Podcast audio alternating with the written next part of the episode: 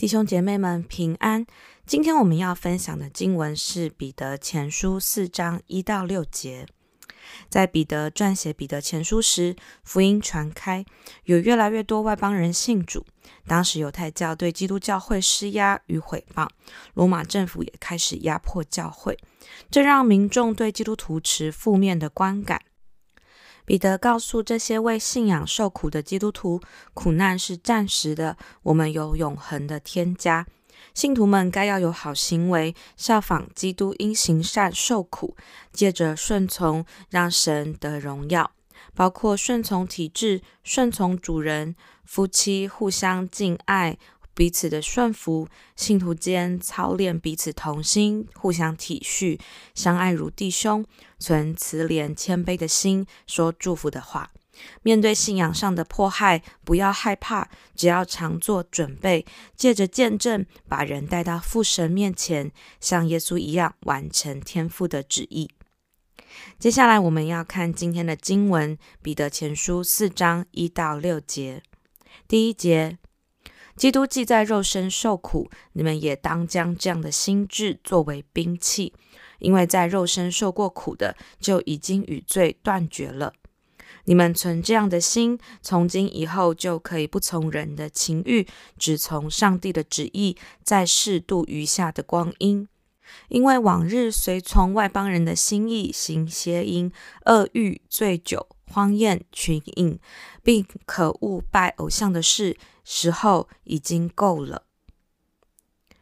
他们在这些事上见你们不与他们同奔那放荡无度的路，就以为怪，毁谤你们。他们必在那将要审判活人死人的主面前交账。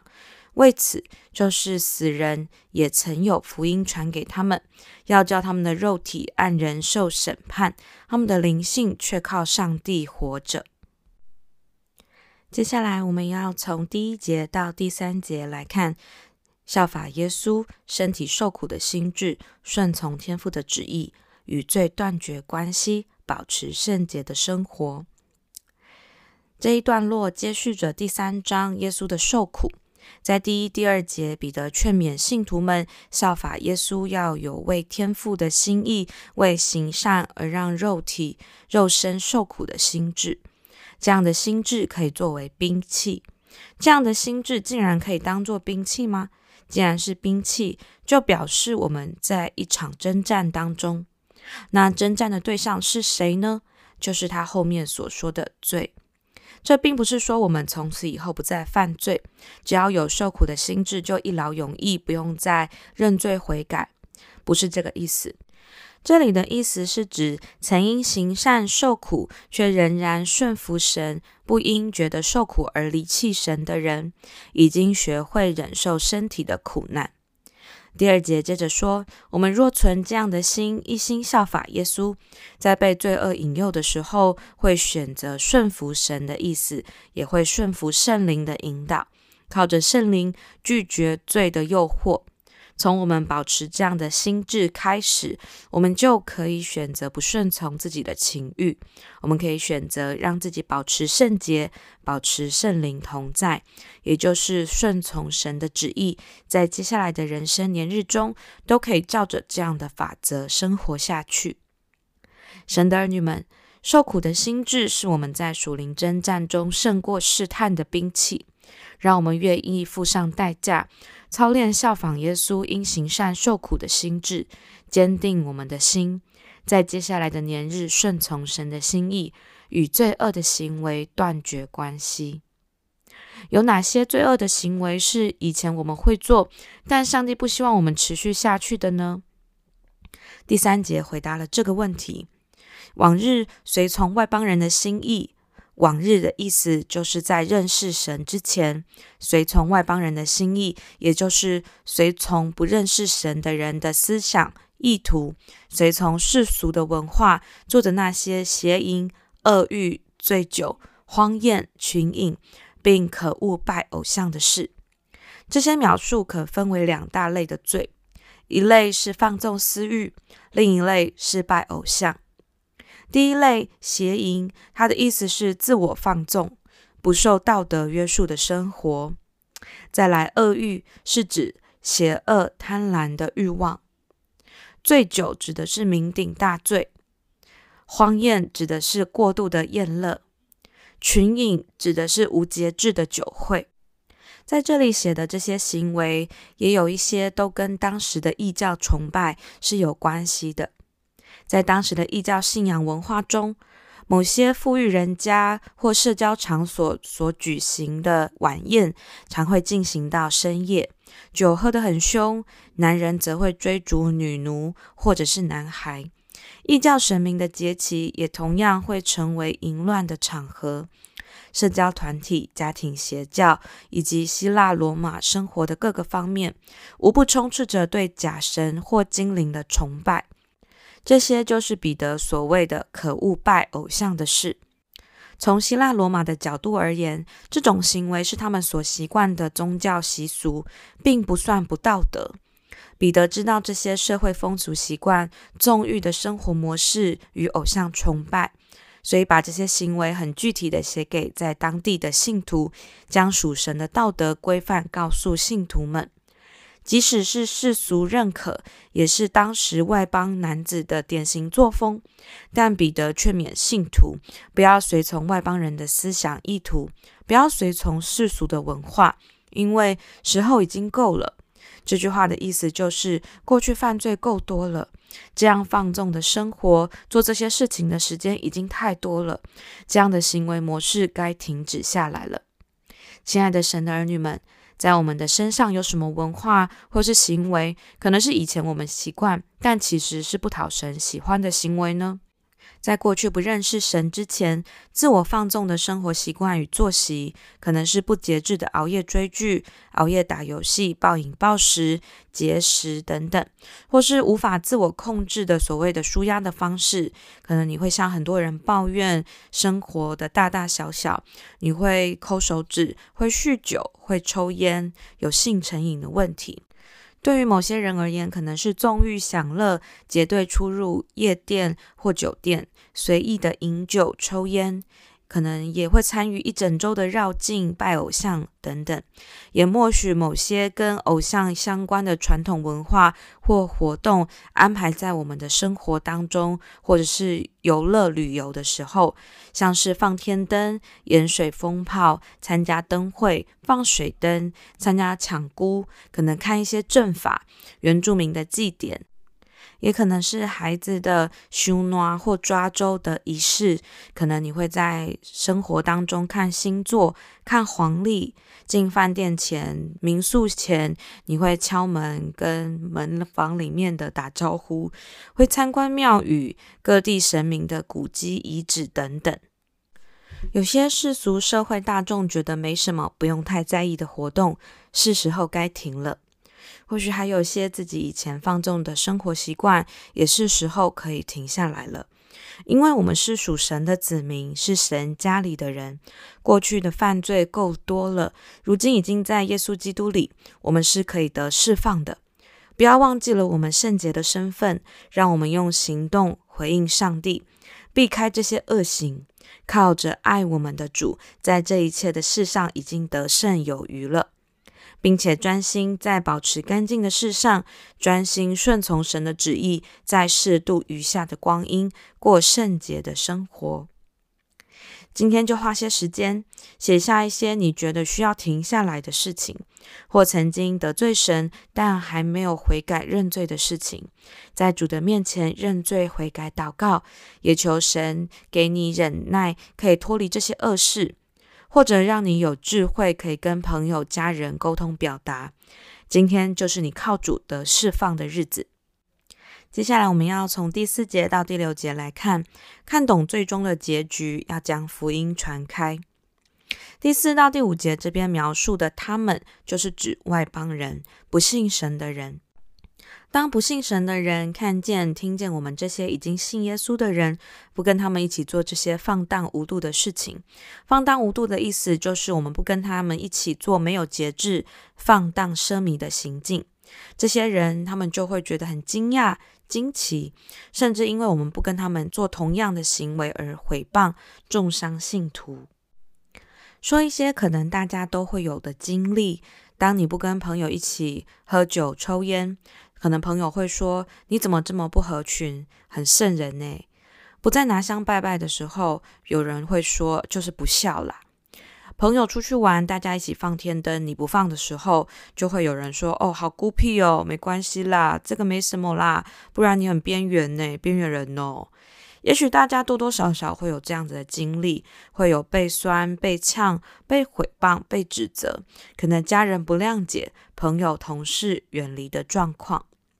但接下来，彼得告诉耶稣基督的信徒们说，在第五节这里写，这些不信的人，他们现在虽然可以这样毁谤信徒，看似猖狂、放荡无度的活着，他们必要当面交账给审判活人死人的主。审判活人死人的主的意思就是，我们的耶稣就是审判的主，而他审判的对象，活人指的是还活着的人。死人指的是已经死去的人。从经文的脉络里面可以看出，这句话指的是那些毁谤信徒的人将会受到审判。因此，这里的活人、死人指的应该都是那些毁谤信徒、逼迫信徒的人。在末世的审判时，所有人都要为自己的行为向神交账。交账的意思，对未信的人而言，就是要照自己在地上的行为有没有符合上帝的标准，而付上相对的代价。不论是做错的、做对的、说的话、做的事、心里想的、隐藏的、公开的，一切都有被记录下来，受审判，会得到相对应的刑罚。交账对信耶稣的人而言，我们虽然仍然要面对审判，但我们不致定罪，是已经出死入生的了。这写在约翰福音五章二十四节，在罗马书第八章第一节那里也写到，在基督耶稣里的就不定罪了。对于信耶稣的人，在审判中，因我们所有的罪都因为已经认罪悔改，被耶稣宝血涂抹，丢入深海了。在耶稣面前还记着的，就是我们的信心、良善、慈爱、忍耐、坚持，我们的那些盼望、温柔、节制、善行、传福音、为主受苦等等的记录。对信主的人而言，审判就是我们得赏赐的时候到了。既然都是赏赐，还要审判什么呢？因为信徒所得的都是赏赐，要判的就是照信徒的个人生命中的建造，给予不同程度的赏赐。有些人的工程是用金银宝石建造，经火烧能存得住，就得赏赐；有些人的工程是用草木稻草建造，经火烧就被烧没了，自己也仅仅能得救而已。这记载在哥林多前书第三章十二到十五节。没有人可以逃脱这个审判，为什么呢？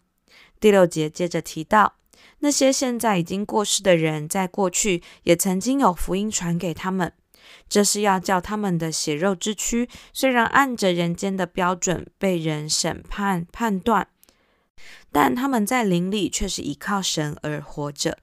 世上没有任何人可以逃避交账的责任，弟兄姐妹们。虽然我们会因为跟未信者在行为上画出界限，因而承受了毁谤的话，可能会被酸、被呛、被指责，可能会承受他人的不谅解和别人的远离，但我们已经是神家中的人了。让我们用天赋的眼光看待他们。